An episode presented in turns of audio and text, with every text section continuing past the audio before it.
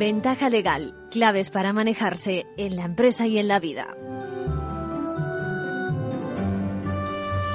Bienvenidos eh, de nuevo a una nueva edición de Ventaja Legal.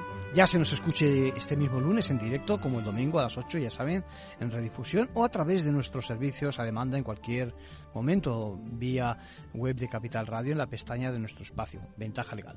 Bueno, como siempre, contestando a las preguntas de nuestros seguidores, atendiendo a la actualidad y, en definitiva, intentando elevar esa cultura legal de los ciudadanos en un espacio dirigido no solo a profesionales de la empresa, sino también a cualquiera que se interese por cuestiones que es difícil que, no tenga que afrontar alguna vez en su vida. ¿no? Hace unos días estábamos en un instituto de la Comunidad de Madrid, nos habían invitado y compartiendo con el jefe de estudios y los alumnos de segundo de bachillerato una especie de botiquín de urgencia legal. ¿eh?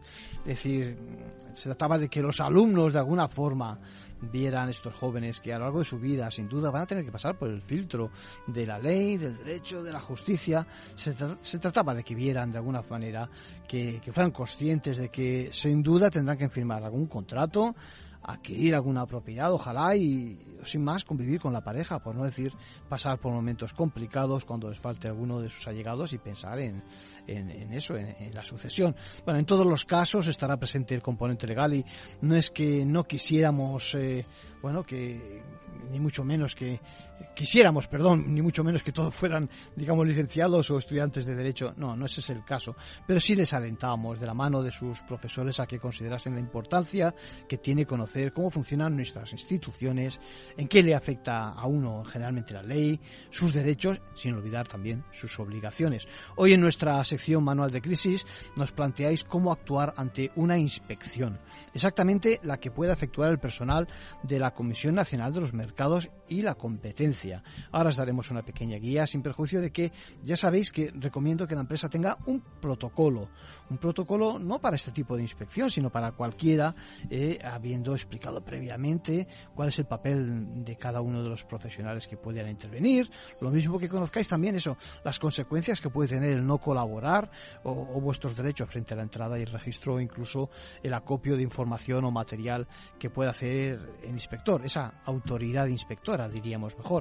Bueno, también quiero traer un tema de actualidad como es la situación algo más que incómoda que sufren los letrados de la Administración de Justicia que a fecha de la semana pasada, hoy tiene una reunión con el Ministerio, bueno, han convocado una rueda de prensa a la que asistimos porque temen que la lenta marcha del proceso para ejecutar los términos del acuerdo al que llegaron el pasado mes de marzo con el Ministerio pueda dar al traste con el mismo. Escucharemos también las palabras de sus representantes en unos minutos. Y contestaremos algo que tenemos pendientes de la semana pasada, como es el caso Gosen, aquel directivo, recuerdan, del mundo de la mm, automoción, que huyó de Japón, que se refugió en el Líbano y que ahora, cinco años después, ha presentado una demanda con el fin de que se le indemnice por los perjuicios ocasionados a su imagen. ¿Saben?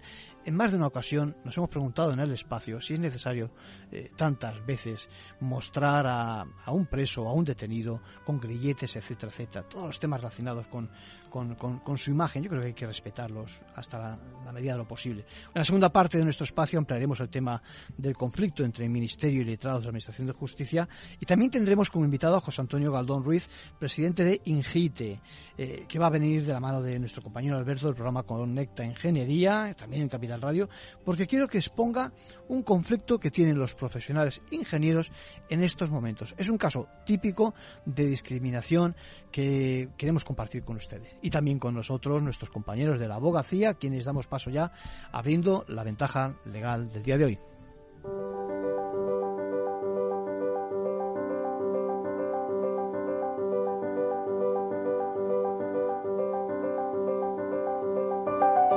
Ahora en Ventaja Legal, la actualidad semanal de la abogacía. Bienvenidas Isabel y Carla, ¿qué tal? Hola, buenas tardes. Todo vuestro. La voz de la abogacía se hizo oír por toda España el pasado miércoles 28 de junio. Bajo el lema La justicia es una cuestión de Estado, de una punta a otra del país, miles de abogados y abogadas secundaron a las 12 del mediodía el llamamiento hecho por los 83 colegios de la abogacía para protestar por el deterioro del sistema público de justicia, agravado desde hace meses, desde hace meses por las huelgas. De A Coruña a Las Palmas de Gran Canaria, pasando entre otros sitios por Bilbao, Valencia, Melilla o Cáceres, los profesionales, en muchos casos con togas, se concentraron frente a los principales juzgados para expresar su malestar por el colapso de la Administración de Justicia, que ha causado la suspensión de decenas de miles de vistas y procedimientos. También exigieron una solución que les permita normalizar su actividad profesional y dar respuesta al derecho de la ciudadanía a obtener de los poderes públicos una tutela judicial efectiva. Javier Martín, decano de Valladolid y secretario general del Consejo General de la Abogacía, lamenta la situación en la que se encuentran estos profesionales. La realidad es que un 80-85% de lo que constituye la abogacía es a través de los juzgados. Luego, si no terminas el asunto, no cobras. Si hay veces que a lo mejor tienes el pacto de cobro en costas, no se están haciendo las transacciones de costas, no se están librando cantidades por los juzgados. Entonces, eh, la situación es caótica. Al final de las concentraciones se leyó un manifiesto en el que se lamentó que se siguen suspendiendo continuamente decenas de miles de vistas, en la mayoría de los casos sin previo aviso, dejando miles de notificaciones sin tramitar, una cuenta de consignaciones y depósitos judiciales paralizada y señalamientos fijados ya para fechas tan irrazonables como el año 2027. Pero la protesta no estuvo solo dirigida contra la situación coyuntural que viven juzgados y tribunales, sino que fue mucho más allá para reclamar una, reforma decidida y en profundidad de este servicio público esencial. Por eso se pidió a todos los partidos políticos que alcancen un pacto por la justicia tras las elecciones del 23 de julio. Carlos Fuentenebro, decano de Vizcaya y vicepresidente del Consejo General de la Abogacía Española. Necesitamos una apuesta decidida por la justicia española y la necesitamos ya. Que todos los partidos se pongan manos a la obra porque, como dice el lema de nuestra protesta, la justicia es una cuestión de Estado. Y seguimos con una muy buena noticia para todos los abogados y abogadas el Gobierno ha dado respuesta a las principales reivindicaciones de la abogacía sobre conciliación. El Real Decreto Ley 5 barra 2023, aprobado el pasado martes por el Consejo de Ministros y publicado el jueves en el BOE, recoge la suspensión de vistas y procedimientos por enfermedad del profesional de la abogacía o de sus familiares cercanos, así como por nacimiento y cuidado de menor el Real Decreto Ley señala la urgencia y necesidad de estas medidas que permitan una mayor conciliación de la vida personal y familiar con el desempeño profesional de las personas profesionales de la abogacía, la procura y los graduados ante los tribunales de justicia. Para ello se reformaron varias normas de la jurisdicción penal, civil y laboral. En el ámbito penal se establece que procede la suspensión del juicio oral cuando algún miembro del tribunal, el fiscal o el defensor de cualquiera de las partes enfermare repentinamente. Y también se aplicará en los supuestos de fallecimiento u hospitalización o intervención quirúrgica por causa grave de un familiar hasta el segundo grado por consanguinidad o afinidad.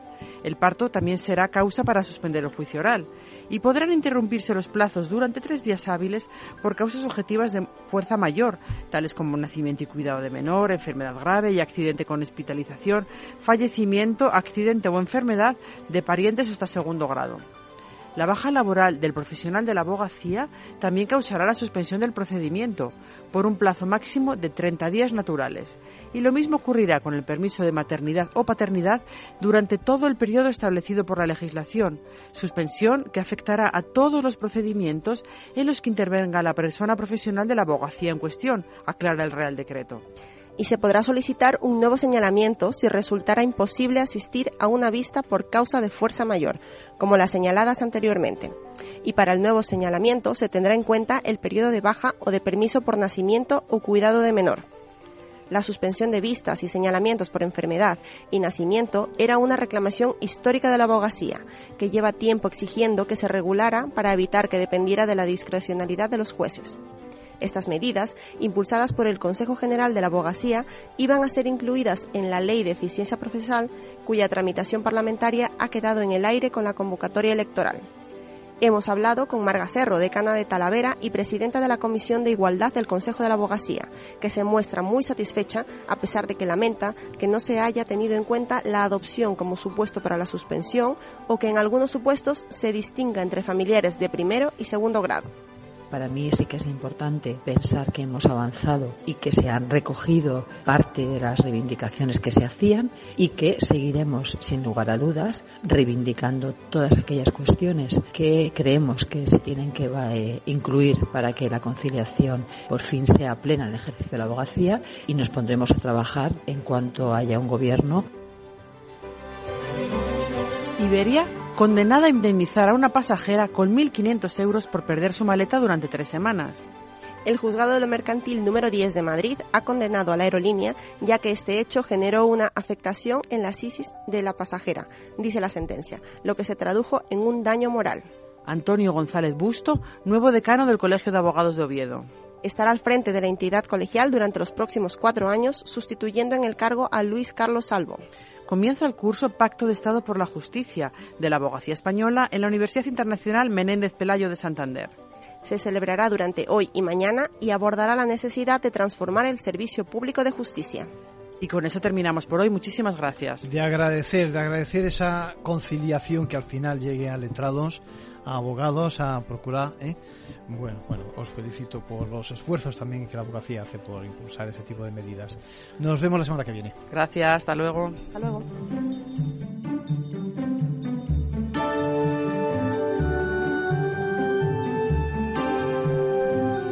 Bueno, y se complican, se adelantaba las cosas para los letrados de la Administración de Justicia, ¿no?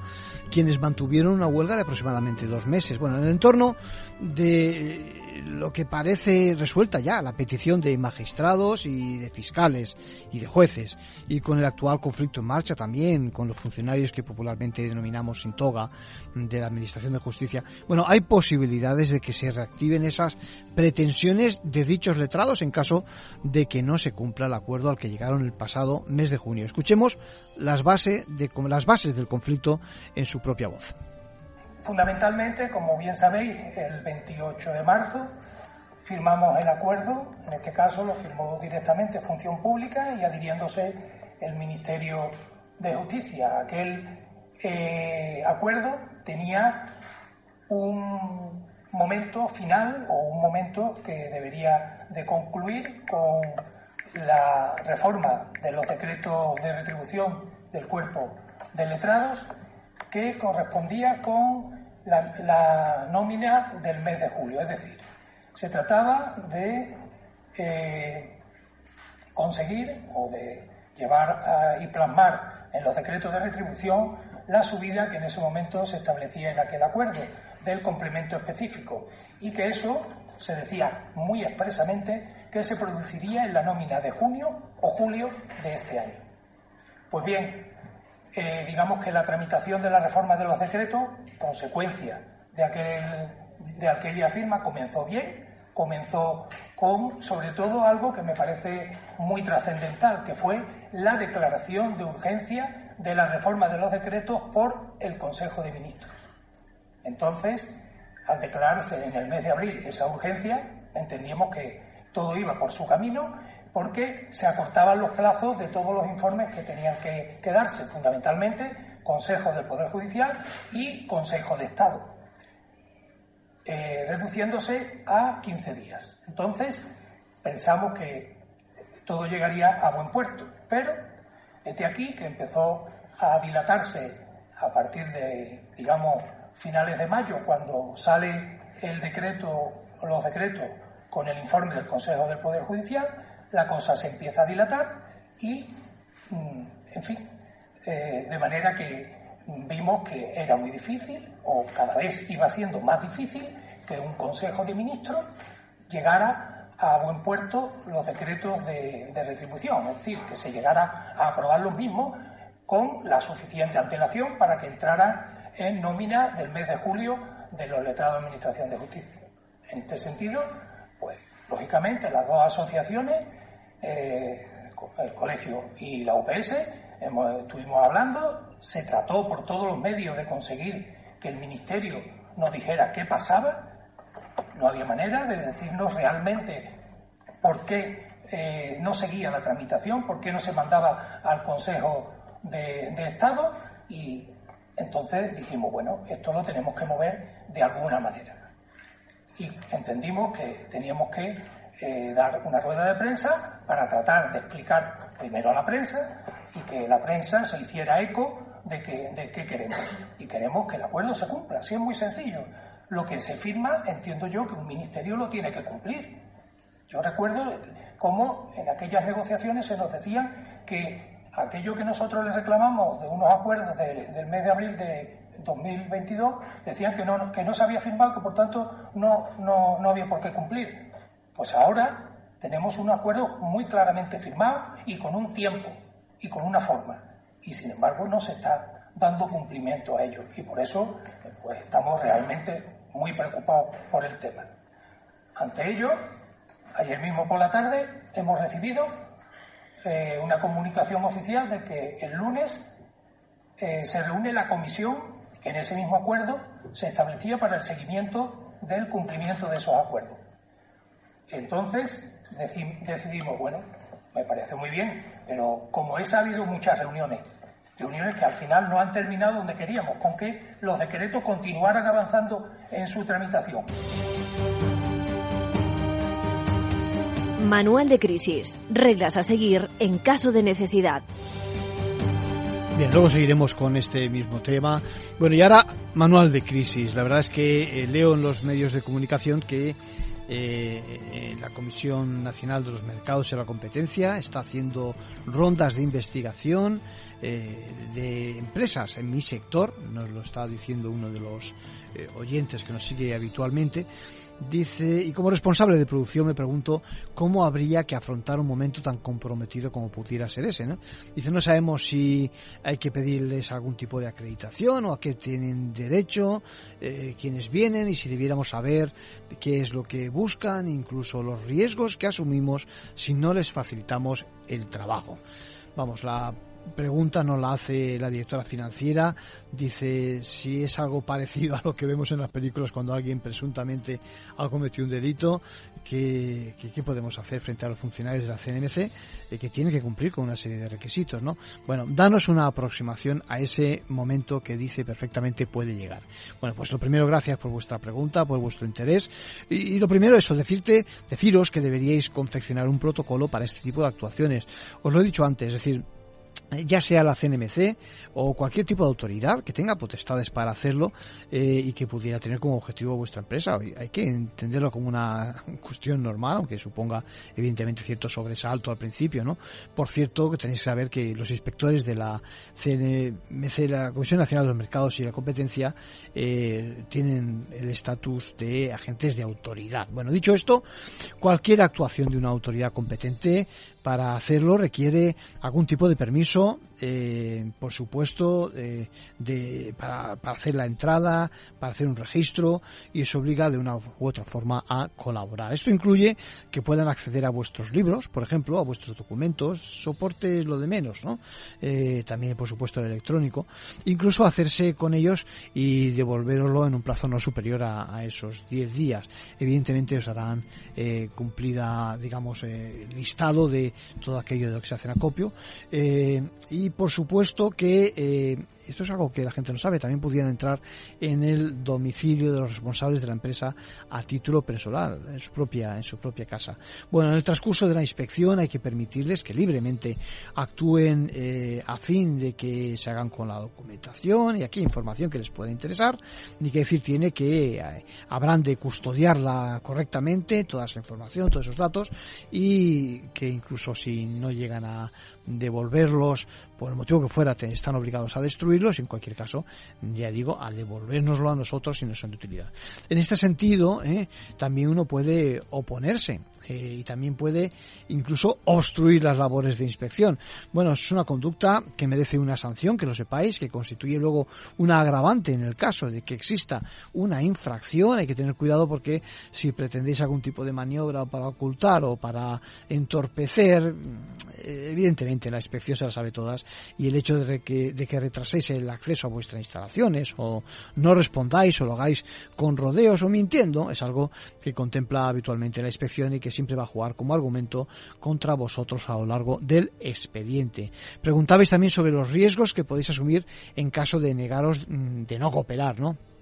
Pues bien, la sanción, ojo, puede suponer hasta el 1% del volumen de negocio de la empresa en el ejercicio anterior. Por lo tanto, cuidado. Y también el hecho de que se incorpore como agravante, decía antes, al resultado de la inspección. Bien, el primer paso que tendréis que dar es eh, que se presenten, una vez que se presenten vuestras instalaciones, es pedirles que se acrediten, quitaros eh, eh, cualquier tipo de prejuicio, que faciliten, en ese caso, faciliten la orden de investigación y en ella va a figurar con detalle que sepáis esto que hemos dicho, las consecuencias negativas en caso de dificultar sus tareas y, demás. Bueno, existe la posibilidad de que os neguéis, decía, en ese caso la autoridad administrativa va a recurrir al juez, quien va a facilitar habitualmente por medio de un auto tanto la entrada como el registro en vuestras instalaciones. En ambos casos, tanto con la orden como con la orden de investigación o con el auto del juzgado, recordemos, recordemos que por cierto el auto es una resolución judicial eh, que viene motivada, es decir, que incluye la de todos los detalles de la operación, decía que tanto la orden de investigación como el auto os serán notificados, es decir, que dispondréis de una copia eh, y podéis hacer el acuse de recibo pertinente. A lo largo de la investigación también es posible que se coloquen precintos en algunos armarios o sitios donde se pudiera modificar una prueba una vez que el servicio de inspección eh, abandone vuestro lugar. No hace falta decir que romper dichas cautelas constituyen obstrucciones y bueno, no conviene dar un paso adelante más allá incluso de la oposición caso de haberse hecho cuando nos notifican el, el auto judicial, porque en ese caso podríamos cometer el delito de desobediencia, en este caso a la autoridad judicial. La inspección finaliza, por acabar ya, con un acta, en todo caso será firmada por los representantes de la CNMC, también podéis firmar vosotros, aunque no es obligatorio, pero el hecho de que no firméis no invalida la prueba que puede constituirse en base a ella todo el expediente. No quiero olvidar el detalle de la sanción por no cooperación y por lo demás yo creo que eh, estáis preparados con poco que hagáis más para afrontar cualquier tipo de circunstancias como esta.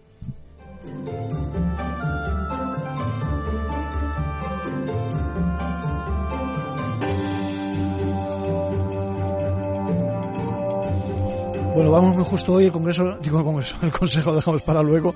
Eh, deciros que hay una nueva instrucción de la Junta Electoral sobre las excusas y sobre los impedimentos para ser presidente y vocal en las próximas elecciones. Por lo tanto, la semana pasada vimos publicada esa, esa instrucción, de manera que todos esos que han recibido la notificación para, con la obligación de actuar como presidente o como vocal de las mesas en las próximas elecciones han dispuesto de siete días para incluir estas excusas, digamos. ¿eh? A título personal, se puede añadir, por ejemplo, que, se está en la franja entre los 65 y los 70 años, que se sufre algún tipo de discapacidad, una dolencia física, una enfermedad, un cambio de residencia habitual, entre otras razones. A nivel familiar, pues que se ha sufrido algún tipo de accidente o que hay un evento inaplazable o que, o que se tiene cargo menores de edad, por ejemplo. Y en cuanto a las causas profesionales, mm, estar inscrito en servicios, adscrito a servicios especiales, eh, policía, bomberos, médicos, incluso periodistas que cubran la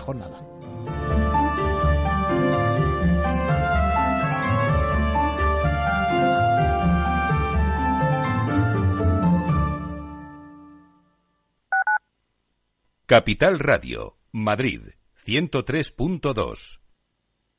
En la Comunidad de Madrid apostamos por un modelo energético más limpio y sostenible. Por eso, ponemos en marcha el Plan Renove 2023 de calderas y calentadores individuales, para aumentar la eficiencia y reducir el consumo. Infórmate y recibe ayudas de hasta 450 euros para la sustitución de tu antigua caldera. Con este gesto, ahorras energía y proteges el medio ambiente. Comunidad de Madrid.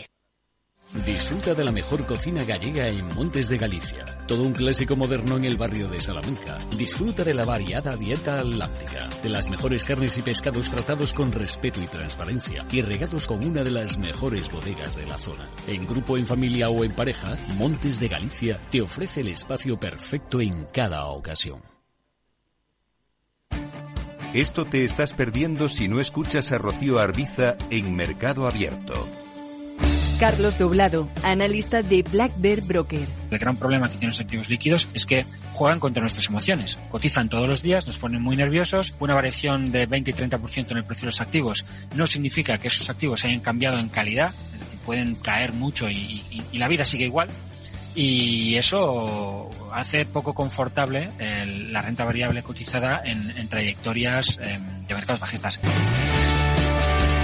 Mercado Abierto con Rocío Arbiza.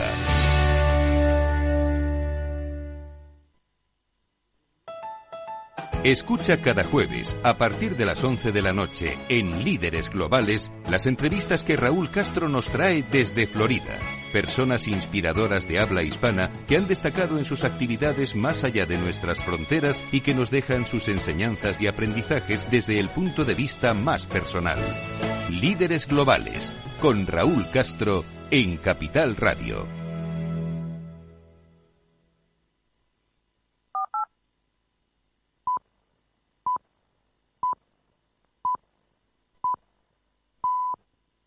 Ventaja legal con Arcadio García Montoro.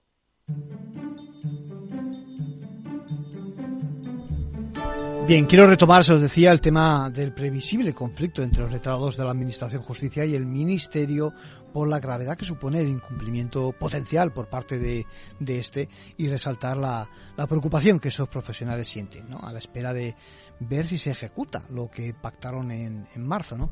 Vamos a escuchar sus palabras. El acuerdo de 28 de marzo tuvo un coste muy elevado, tuvo un coste elevadísimo para los labs que, hemos hecho huelga, un coste económico, un coste personal, pero tuvo un coste algo más importante todavía para la Administración de Justicia y lo tuvo para los ciudadanos. No se puede poner en peligro ese acuerdo. Aquí nosotros seis hemos firmado y hemos cumplido nuestra parte del acuerdo.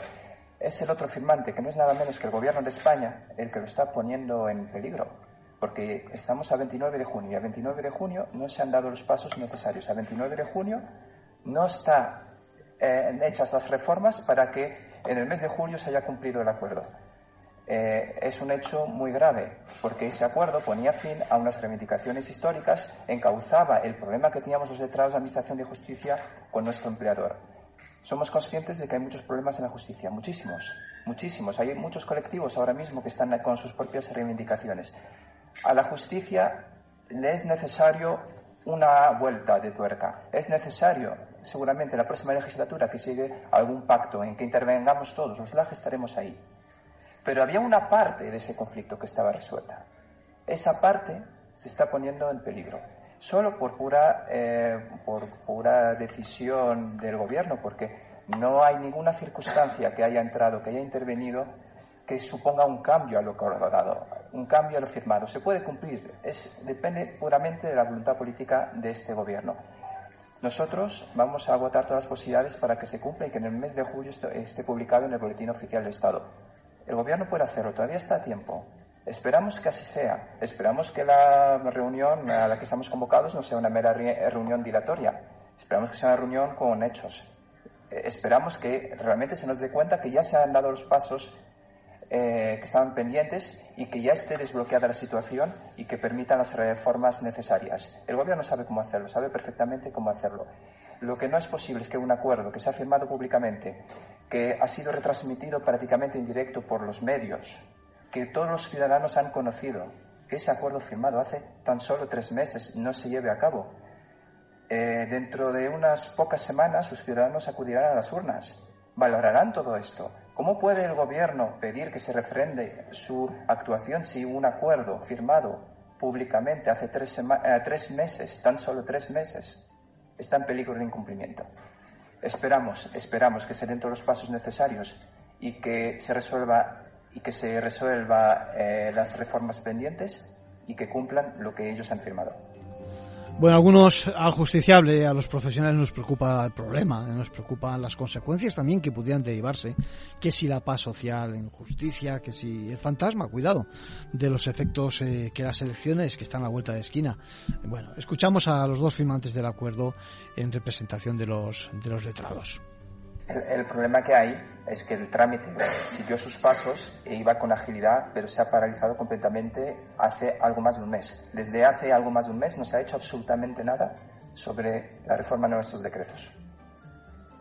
Nosotros cumplimos estrictamente nuestra parte del acuerdo. El Ministerio tiene para cumplir el mes de julio. Si no, pues eh, tendremos que vernos. Evidentemente habrá, habrá un grave problema que se añadirá a los problemas que tiene la justicia ahora mismo. Evidentemente, claro, el Ministerio no puede esperar que haya paz, eh, digamos, social en justicia si no cumple un acuerdo. No lo puede esperar. Hombre, digo que si hipotéticamente nos planteáramos que por los eh, tiempos y demás nos diera tiempo en julio pues sí, digamos que si no tenemos el horizonte de unas elecciones, de un cambio de gobierno, por ejemplo, y demás, claro, eso, eso te crea siempre una, una situación de más incertidumbre. Es lo que, es lo que entiendo yo. De, todas formas, se trata de, una cuestión técnica eh, que no, no, tiene por qué tener una relevancia política que, eh, que haga que la convocatoria de elecciones se lo interrumpa. El Consejo de Ministros se sigue reuniendo todos los martes. El, Gobierno sigue trabajando. Y eso es una cuestión del personal técnico de los ministerios que debe hacer todo el trámite y presentarlo en el momento oportuno. Lo que pasa es que en, en algún momento se, se paró esa tramitación por lo tanto, yo creo que la convocatoria de elecciones no tiene por qué haber influido para nada en la tramitación de nuestros decretos. La entrevista, escuchar, es compartir conocimiento. Bueno, y tenemos con nosotros a un compañero, el director del programa pues eh, sobre ingeniería, Conecta Ingeniería, don Alberto Pérez. ¿Cómo estás, Alberto? Muy bien. Muchas gracias por invitarme, Arcadio. Pues sí, te invito. Oye, estar cerca de la gente que sabe, sí. que transmite, sí. que comunica, sí. y que además de todo es luchadora, sí. se pega, que sí. O sea, ya, se me están pegando cosas, la energía. no, hacía falta que me hicieras la pelota, pero bueno, se agradece mucho. Es que muchas veces la gente no reconoce lo que hacen los demás. Eso es bueno. Se agradece. Que no solo lo hagan a veces los de fuera, sino también desde los dentro. De dentro ¿No los te de parece? Bueno, que somos buenos, Alberto. Que bueno, me escucha, que no nos escucha nadie, sino tenemos con nosotros, tenemos con nosotros a don José Antonio Galdón Ruiz, presidente de Ingite. José Antonio, ¿cómo estás? Muy bien, buenos días. Pues para mí un placer, ¿no? Estar ante estos dos grandes comunicadores y además de verdad. José Antonio, eh, este es un programa jurídico, ¿vale? Eh, habéis venido muchas veces los ingenieros y demás, que si los peritajes, que si para acá, para allá, bueno, que sea responsabilidad civil, se me acuerdan muchos temas. Pero esta vez quiero que vengas y de la mano de Alberto, por supuesto, porque hay un tema que es, yo creo que es de, de, recibo que lo tratemos, un tema de presunta discriminación, déjame que lo digamos así, que se puede producir y que estáis planteando y que me gustaría airearlo. Cuéntanos exactamente, en primer lugar, quizás Alberto, en qué es, en qué consiste Ingite.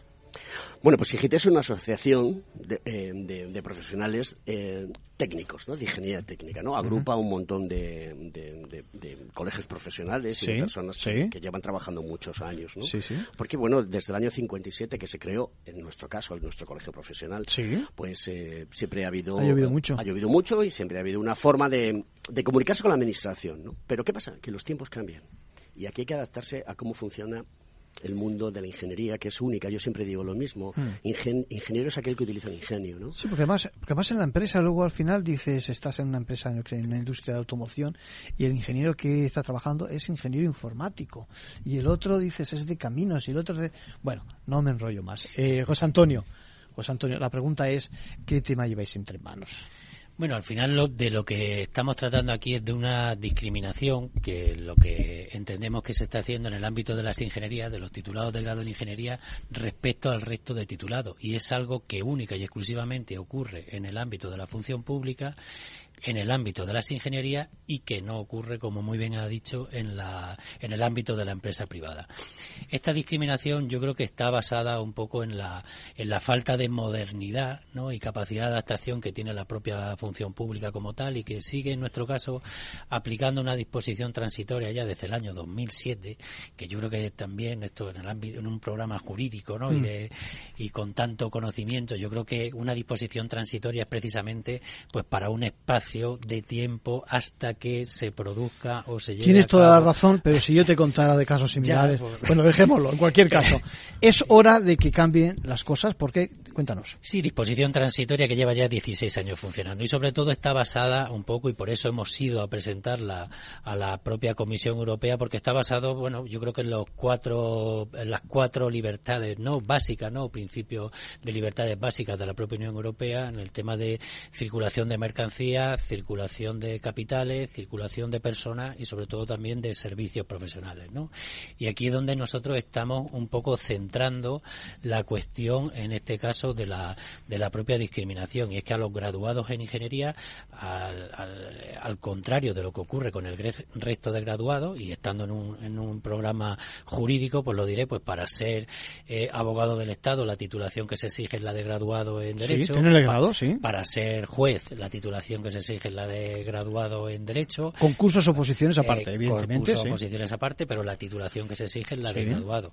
Para ser técnico comercial del Estado, la titulación que se exige es la de graduado en Economía. Para ser veterinario, para ser farmacéutico, para todo se exige el título de grado y para las plazas, cuerpos de ingenieros se exige un grado más un máster que además solo existe aquí en España, que no existe en ningún país del mundo y que por tanto los graduados no podemos acceder al máximo nivel de la función pública española, es decir, los graduados en ingeniería. Al contrario, como hemos dicho, de lo que ocurre con el resto de graduados y lo que ocurre con el resto de eh, titulados en el resto. De Alberto. Eh, José Antonio, como ves, es una persona muy prudente y es una persona que lo explica muy bien. Él tiene una representación institucional que lleva a cabo y la lleva muy bien. Está en muchas, porque también es vicepresidente de, de Unión Interprofesional y demás. Pero yo no soy tan, yo no soy tan, tan prudente. Dispara, te conocemos, dispara. Me conocéis, ya sabéis cómo soy.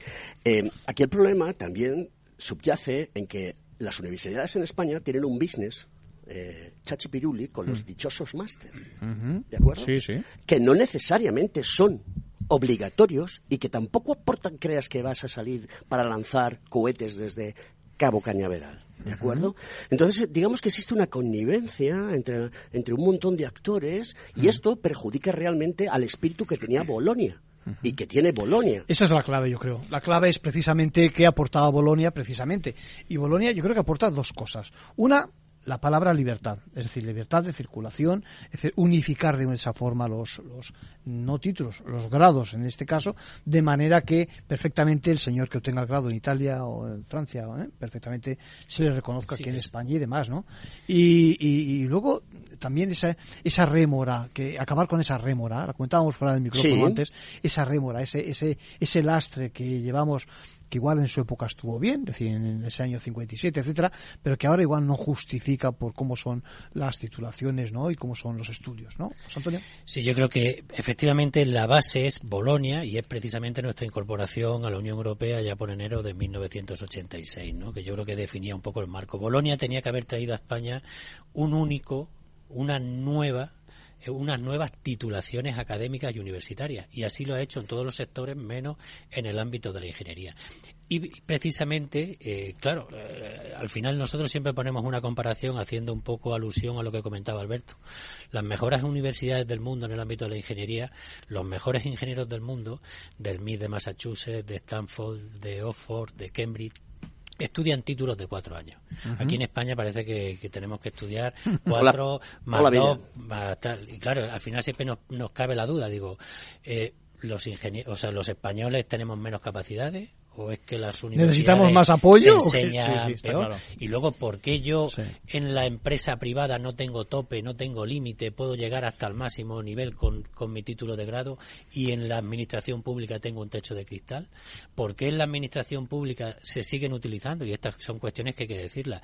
Cuestiones o sea se están utilizando ahora mismo modelos de cuerpo y escala de principio del siglo XX de principio del siglo XX denominaciones de que estaban eh, eh, que, provienen del siglo XIX. Muchas están caducas, Exacto, que se sigue utilizando cuerpo de ingeniero superior, que se sigue utilizando cuerpo de técnicos medios, que se siguen utilizando eh, expresiones que nada tienen que ver con la sociedad del siglo XXI y sobre todo con la empresa privada. Por eso nosotros siempre decimos que la administración, en este caso la función pública, está alejada de la sociedad. Y luego, claro, no es, no es de extrañar que la gente se queje y que diga que, la administración está muy lejana, que no es competitiva, que realmente no genera esa confianza en el ciudadano. La función pública tiene que servir al ciudadano y para servir al ciudadano tiene que conocer qué hace la sociedad y qué hace el ciudadano. No puede ser que la sociedad evolucione y la función pública se quede arcaica y, en este caso no se modernice. Parece como si se practicase un menosprecio con respecto a las ingenierías, lo veo desde fuera, lo veo así, y por otra parte hay claramente una situación discriminada, es decir, que realmente eh, en todos los terrenos, también en el terreno económico que ha apuntado Alberto. Es decir, parece increíble que tengas que estar, entre comillas, toda la vida estudiando para llegar al mismo punto que en otros sitios han llegado o estamos llegando con cuatro años. Donde, Alberto, esto es otra cosa, que las universidades nos preparen en cualquiera de las especialidades para la vida real. Pero evidentemente es lo suficiente como para que se pueda acceder a ese, a ese concurso oposición, por ejemplo, para, para cualquier plaza ¿no? en, la administración, ¿no? Eh, Alberto. Sí, eh, hay una cosa que quiero remarcar, porque vamos vamos a poner un ejemplo gráfico a, tus oyentes y a los oyentes de Capital Radio, y es el siguiente, que me corrija José Antonio, que lo conoce mejor que yo. Eh, el ingeniero eh, más importante en el canal de Panamá es el ingeniero técnico industrial. ¿Cierto o no es cierto? Sí, bueno, el, el jefe de proyecto, el director de proyecto del Canal de Panamá, ingeniero técnico industrial, pero bueno, hay muchísimos ejemplos. Sí, eh, pero pocos ejemplos porque es uno de los ejemplos más vivos. En el Canal de Panamá. presidente de Ibeco España, vamos, eh, y al final el director de producción a nivel mundial también es ingeniero técnico industrial. Pero, bueno, ¿Pero hecho el máster? Perdona, ¿pero hecho el máster? Ah, lo estoy diciendo de broma, perdona. No, no, no, pero eso es, lo que iba. Es decir, es que la sociedad está pidiendo gente que resuelva problemas, no que los cree con suficiente cualificación, como es la que acreditan las escuelas vuestras, pero que evidentemente no como para que además haya hecho ese máster o el doctorado o lo que haga falta, ¿no? claro, y al final en la administración se tiene que establecer, claro, cuando hablamos de los principios de mérito, capacidad e igualdad, también habría que incluir la competitividad. Y claro, nosotros lo que pedimos es que, oye, que se elija, que la administración pueda elegir a los mejores de entre muchos, pero no a los mejores de entre unos pocos, que en este caso podemos considerar privilegiados. Porque al final de lo que se está hablando aquí, y lo comentaba Alberto, eh, claro, hay un business, bueno, una ingeniería financiera, como digo yo muchas veces, ¿no? Que se utiliza por parte de, la pasta. de determinada instituciones, podemos decirlo así, mm. que defienden intereses que no son los de la sociedad, porque al final no son los de la sociedad, porque eso está generando una pérdida de competitividad eh, a nuestro país, una pérdida de oportunidad a todos los profesionales. Ahora mismo muy poquita gente estudia el máster, porque al final cuando estudia el grado ya tiene, eh, enseguida encuentras trabajo, ya eres ingeniero y la sociedad te lo compra y demás.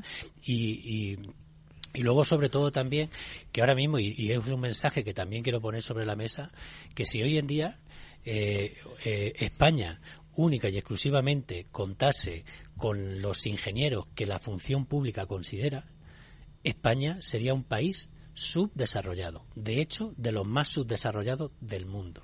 ¿Por qué? Porque si en la función pública solo se considera ingeniero a los que tienen máster, el número de ingenieros por habitante en España sería, bueno, estaría a la altura de países que, os podéis imaginar, ¿no? Pero aparte, aparte, fíjate, aparte, aparte del agravio en sí, que yo creo que está claro, eh, fíjate, algunos de los argumentos que estáis diciendo tampoco me sirven, pero son reales, porque el, todo ese negocio que hay montado alrededor de los másters también existe en el resto de las graduaciones. Sí, sí, sí, sí. Sin embargo, una cosa es que exista, una cosa es que lo suframos, incluso que alguien tenga esa, esa enfermedad de la titulitis, que también en otras épocas ha existido, cuidado, pero que, de eso... que no deja de existir. Nosotros, claro, pero, nosotros le llamamos escucha, titulosis. Titulosis. También, queda mejor todavía. A partir de ahora te, te, te, voy a citar. Pero escucha, pero, pero que a ver, pero que, a ver, y con esto no estoy diciendo que los másters no tengan nada que aportar, en absoluto, pero evidentemente de eso a que nos lo exijan como un mínimo para poder llegar a determinada posición, parece, parece, sobre todo, fíjate, a mí me, me preocupa mucho el tema, porque es un tema que los que hemos trabajado fuera de España y demás, lo hemos contemplado mucho, incluso tengo algún caso a nivel familiar, y es el tema del coartar la libertad de circulación de los eh, profesionales españoles, en, o en este caso, de beneficiar a los que vienen de fuera, ¿no? Claro. Parece una discriminación. Si es de lo que se trata. Nosotros, el modelo que existe aquí en España es un modelo insólito, que no existe en ningún país del mundo. Los másteres que se exigen para entrar a la función pública española no existen en ningún país europeo. Por tanto, se está negando la posibilidad de que cualquier ingeniero de cualquier otro país de Europa pueda acceder a esos puestos aquí. Igual que nosotros, si queremos hacerlo, tendríamos que tenemos derecho a hacerlo fuera, está claro. exacto, pues los de fuera no pueden no pueden hacerlo aquí. Sí, sí. Claro, el problema es que nosotros ahora mismo parece como que queremos cambiar el mundo, o sea, ya al final decimos, oye, que, nada cambie, aquí queremos seguir exactamente igual que en el siglo XIX, hmm. porque esto viene del siglo XIX, y no queremos adaptarnos a los vamos al entorno europeo a, la modernidad al entorno global y mundial donde cualquier titulado de grado tiene todas las oportunidades del mundo eh, José Antonio Alberto lo que pasa es que eh, alguien impulsa también esa fórmula. Es decir yo lo que no entiendo es que intereses, al margen de esos económicos, por, la, por el fomento de... Eh, la, administración tiene un problema, y José Antonio, que es más prudente que yo, pero yo siempre denuncio las mismas cosas. Esto, hay que pisar el barro, hay que pisar la chapa, hay que pisar las fábricas, hay que pisar eh, las obras, hay que pisar un montón de cosas. No vale solamente con salir y decir yo soy muy bueno y voy a hacer todo lo que sé. Hay que estar ahí, ¿de acuerdo? Entonces, eso dará la perspectiva de cómo es el mundo profesional en la ingeniería, Sí, sí, incluso en la arquitectura, ¿no? Porque están. Intrínsecamente Sí, sí. ligadas las dos. Y cómo hoy en día el mundo ya no funciona como antes, que era lo que yo te decía. Aquí estamos para resolver Pero problemas, en no la- para crearlos. En, en la administración hay corporativismo. Sí. De hecho, hay corporativismo y, vamos, y nadie quiere perder ahora mismo el El estatus plus. que tiene y el plus y el tal y no sé qué. Hombre, si alguien le dice, oye, es que va a dejar de ser superior. Bueno, pues se Oye, puede, pues- se puede reconocer los derechos Pero- adquiridos, pero por entiéndeme, pero y por abrir las puertas a, a una situación real, Pero, ¿no? Por que y que nos dejen competir. Si, Sí. vamos, si ya tuvimos una sentencia en el año 2016 donde Esto, una- esto, esto quiero que me un- explique. Es decir, jurídicamente, ya que estamos en el terreno legal, ¿qué es lo que habéis hecho? ¿Qué es lo que habéis interpuesto? Sí, bueno, eh, eh, la sentencia del 2016 a la que yo me refería antes, bueno, Venga. un graduado en ingeniería se presentó a unas plazas de Sí, ingeniero sí. y por supuesto la aprobó, se quedó el número uno de la promoción y luego pues al final eh, vinieron las sentencias judiciales en el sentido de decirle que no podía eh, acceder a la plaza porque no tenía la titulación, pese a haber aprobado, haber pasado el proceso selectivo y demás. Pero, no, O sea, o sea, que no lo habían reconocido. Vamos a ver, entre los requisitos se incluía. Al principio no se lo pidieron, no se lo exigieron y después O sea, que las bases de la convocatoria no estaban. no. Y sin embargo, luego sí. realmente en el Estatuto Básico del Empleo Público no te lo permite porque te dice que la titulación de referencia es la de graduado Sí. y si te exigen alguna eh, titulación diferente tiene que haber tiene que venir respaldada por una ley. Este señor recurre la, la, la denegación de la plaza o el acto administrativo y ¿qué ocurre? No, en la primera, bueno, en segunda, en primera instancia perdió, en segunda instancia perdió y en el Tribunal Supremo ganó la sentencia. Bien. Esa. Pero posteriormente han venido, mm, aprendieron la lección, yo no tampoco quiero decirlo así, y entonces sí que encontraron una justificación con norma legal que donde la exigencia venía amparada por una norma con rango de ley, con los cuerpos que hemos dicho antes, los cuerpos de ingenieros creados en el año a principios del siglo, en el 1913, 1915 Ujú. y tal. Y entonces, amparándose en eso, ahora mismo siguen con esas exigencias en los cuerpos del Estado y en las comunidades autónomas simplemente pues también por inercia. O sea, estamos hablando de más de 100 años, Sí. ¿eh? ¿Me, quiere- me quieres decir que eh, aquellos compañeros y compañeras vuestras que se presentan a las oposiciones cuando obtienen plaza y eh, a fecha de hoy pues no les permiten hacer uso de esa clasificación eh, tienen que recurrir siempre cada vez para, Claro, ¿no? sí, por supuesto. Bueno, ahora mismo lo que estamos haciendo, ya no recurrimos porque al final hay una jurisprudencia eh, muy importante donde se justifica que para esos cuerpos de ingenieros se exige la titulación de máster y ahí ya lo tenemos perdido. O sea, hemos ido ahora mismo, lo que hemos hecho ha sido presentar la denuncia a la Comisión Europea precisamente por vulneración de los derechos fundamentales, al- derecho al trabajo, derecho a la movilidad. pero eso mismo lo habréis alegado también ante el Tribunal Pero Supremo y demás Pero aquí en el no ha tribunal- prosperado En el Tribunal Supremo no ha prosperado. No ha verdad es que- prosperado ni creemos ya que, Que prospere. ¿No? O sea, Ya. en ese sentido, a no ser que se modifique la legislación, que también es lo que le hemos pedido, pues tanto a todos los grupos políticos ahora, ¿no? Pues con el tema de las elecciones y demás. De hecho, pues para que eh, si se cambia la ley, al final se cambia la jurisprudencia y se tiene que cambiar la ley.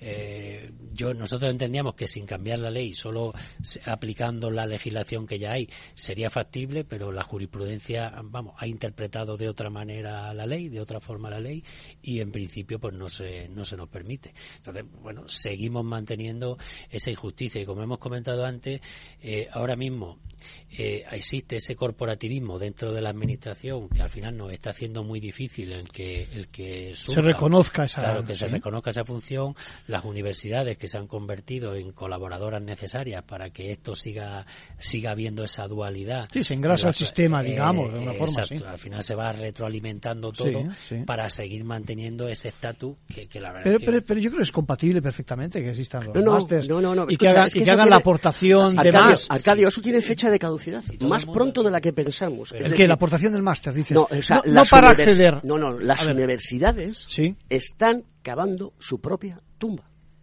Su propia tumba. Pero que y la- van a acabar desapareciendo en el concepto como las conocemos hoy en día. Porque van a ser las empresas las que van a coger a la gente. No, el mercado es el que al final acaba mandando, está no, claro. no creo que desaparezcan las No, yo, yo, yo creo que es compatible y además que no hay que negar la, eh, la bondad y la aportación que puede hacer un máster en cualquier especialización, ingeniería o no. Pero otra cosa distinta es que eh, se ponga una discriminación porque eh, haga, encarezca, nunca mejor dicho, económicamente también, ¿no? El acceso y dificulte el acceso acceso a determinadas plazas de la administración. Bueno, sí, de hecho nosotros entre nuestros titulados un 62% tiene máster, o sea que tiene un máster de especialización, sí, sí, sí, Una parte del desarrollo profesional de cada uno. Claro, doctorado y demás y tal, eso no, no implica al revés, todo lo contrario. Nosotros entendemos, de hecho, las profesiones de ingeniería o te estás formando continuamente o al final te quedas obsoleto. Sí, yo creo que eso es Hoy en día cualquiera, ¿eh? No son ingenierías. Pero entonces lo que queremos también que la administración reconozca esto y no podemos tener un techo de cristal, no podemos tener un límite, no puede ser una titulación de grado reconocida en todo el mundo, no puede ser un límite para el acceso a la función pública. Y punto. Si es que es que yo creo que es bastante claro, obvio y evidente y lo que no entendemos porque no lo ven. Aparte hay un hecho y es que eh, cómo puedes eh, animar a que estudie cualquiera de vuestros estudios a un a un a cualquier estudiante que sepa que hay una franja de la vida que no va a poder tocar, como es en este caso el acceso a la universidad. Es increíble que en estos momentos se, se, ¿no? se vaya por esa vía. Es una pérdida, vamos, de dinero importantísimo, de, oportunidades, de la, ¿Y qué estáis ahora? Perdón que te interrumpa, ya estamos acabando. ¿Qué estáis esperando? ¿Que os digan algún tipo de comunicación? De momento se ha admitido a trámite, que era lo, lo, importante era primero que lo admitiesen a trámite, ya se ha admitido a trámite esa denuncia, ahora en principio lo estarán analizando, tienen un plazo de dos meses para contestarnos y en principio si ven evidencias de que efectivamente se están vulnerando derechos y libertades ¿no? de los ciudadanos europeos a través de la función pública, automáticamente se empezarán con los Porque al Tribunal de Justicia Europea no habéis recurrido, ¿no? ¿Habéis recurrido con las resoluciones que ellos han denegado? Exacto. ¿Habéis recurrido al Tribunal de Justicia? No. Ya. Al Tribunal de Justicia de la Unión Europea no, porque eh, tenía que hacerse a través de de una cuestión prejudicial también es una y forma, tienen que hacer tenían el juez tiene que instar en ese caso y demás. juez y tal. Lo hemos intentado a mm. través de pues déjame que te diga desde el punto de, vista de la justicia desde el punto de vista de la justicia hay que ser un pesado hay que intentarlo por mm. todas las vías y no os deis por vencidos porque yo creo que es eh, una causa en mi opinión justa tal y como la planteáis y una causa típica de si tú lo has explicado Arcadio el mercado discriminación el mercado acaba mandando pero en todo caso digamos que a mismas condiciones mereces la misma respuesta por parte de la Administración, que es lo que estáis planteando. Por supuesto, ¿no? queremos ni más ni menos, sino que se nos trate igual que a todo el mundo. es que no, en eso se trata la justicia. Yo siempre lo digo, que es una cuestión de justicia y además de justicia y hay otra cosa... social y no de nuestra, no es corporativa, no es corporativista, no es de nuestra profesión. Yo entendemos que esto afecta a, toda, la sociedad. Porque vamos a, perder, porque vamos a perder talento si lo tenemos ahí. No se nos llena la boca de tener talento. Sin duda alguna, sin duda alguna. Bueno, tenemos que agradecer a, José Antonio Galdón Ruiz, presidente de Ingite y de algunas asociaciones y colegios más, me consta, eh, eh, a nuestro compañero Alberto Pérez de Conecta Ingeniería, que nos hayan visitado hoy por la casa y os animamos a que sigáis luchando. La justicia es lo que tiene, que hay que pelearla, evidentemente. Y bueno, espero que me contestéis y me deis buenas noticias en algún momento, eh, diciendo que en efecto se ha regularizado la situación y que en efecto, sobre todo esa libre circulación y esos, esos servicios profesionales, no los merecemos los españoles también con españoles. Por lo tanto y que eh, muchísimas gracias mucha suerte. Arcadio a ti. Mucha suerte. esperamos darte noticias pronto. Perfecto. Bien ya saben que los lunes los domingos también en todo caso a través de la página web nos pueden seguir en la pestaña de ventaja legal y les deseamos una buena semana